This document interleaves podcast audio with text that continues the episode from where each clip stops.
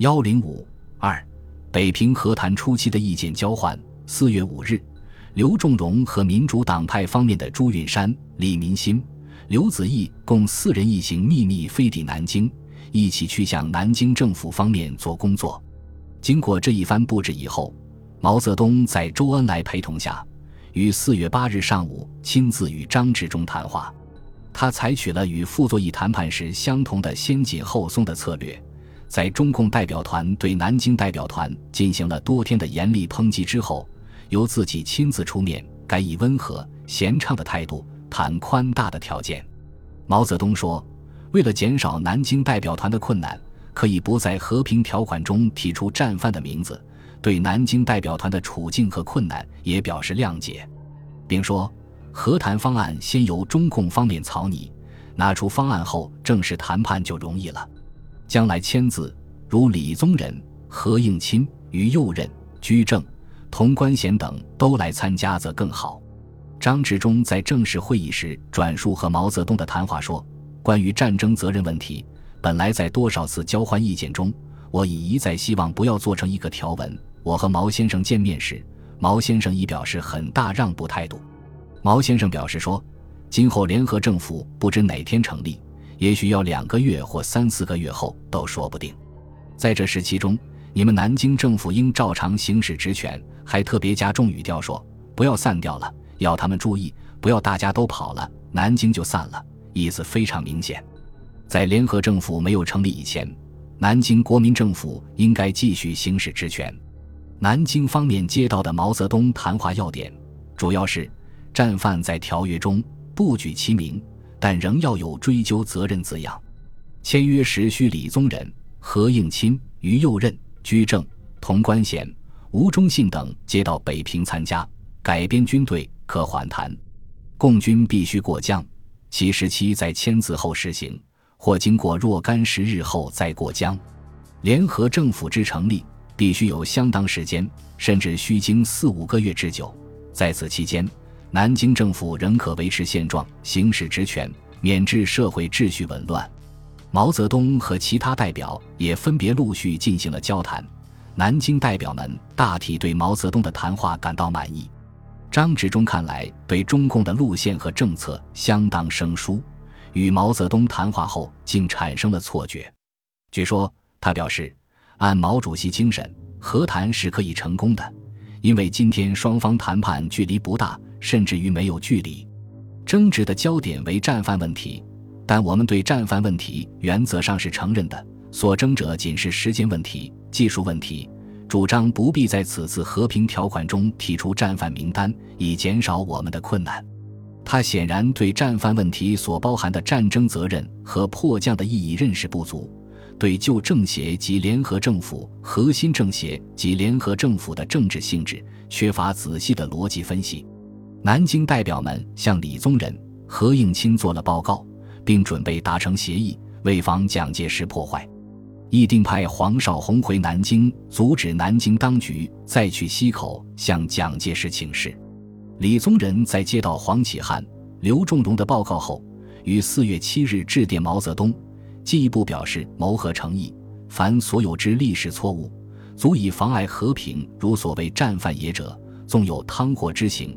宗人一身欣然受之而不辞，指立国大计，决遵孙总理之不朽遗嘱，与贵党携手，并与各民主人士共赴努力建设新中国之使命。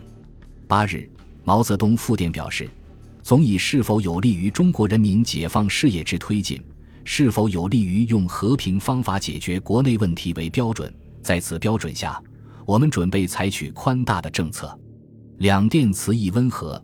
似乎为和谈的成功创造了良好的气氛，而实际上，双方的政治观点依然尖锐的对立。一落实到具体问题时，也就依然无法折中。中共自刘仲荣到达北平之后，认为李宗仁、白崇禧对中共和他们联合反对蒋党的计划已有初步认识，决定采取实际军事部署。中共中央军委一方面于四月三日批准了总前委的。京沪杭战役实施纲要，在报纸上强烈宣传解放军的渡江准备活动，一方面和刘仲荣商定了解放军不逼近武汉的军事界限，准备和平接收。对于安庆要求桂系军队撤退，四月十日，又根据白崇禧方面的请求，同意停止攻击，以待和谈解决。而南京方面对和谈的态度实际上十分严峻。白崇禧在武汉听取了黄启汉的报告，仍坚持以长江为界，划区而治。不久即到南京听取刘仲荣的报告，并和李宗仁商量。白崇禧听了刘报告的毛泽东所谈条件后，坚持说：“对我个人出处，现在不是我考虑的时候。目前要紧的是，共产党如果有和平的诚意，就立即停止军事行动，不要过江。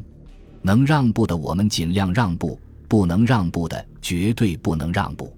过江问题为一切问题的前提。中共如在目前战斗过江。”和谈的决裂，那就不可避免。显然，白崇禧在保存桂系的军政实力，不会接受中共的宽大的投降条件。与此同时，蒋介石仍在对北平和谈施加压力。四月六日，蒋经国奉蒋介石之命，向在广州的国民党中央党部转达补充指示：和谈必须先订停战协定，共匪何日渡江，则和谈何日停止。其破坏责任应由共方负之。何应钦六日到广州，七日国民党中常委即通过蒋介石的和谈方针，并决定五项和谈原则，由何应钦于九日转告张治中。八日又决议设立和谈问题特种委员会，依据中央常务委员会决定之原则，协助政府负责处理和谈有关问题，以李宗仁、何应钦、于右任、居正、孙科。张群、吴铁城、吴忠信、朱家骅、徐永昌、童冠贤十一人为委员，有李和赵济。当时，李宗仁觉得北平和谈十分困难，于十日间致书蒋介石，由阎锡山于十一日带往溪口说：“共产党节节进逼，陈兵江北，所提条件苛刻，似非使我方做城下之盟不止。万一和谈破裂，实难兼此重任。”请公欲筹应付之策，蒋复电李宗仁，要他在个人唯有不失道义，对党国不失志节。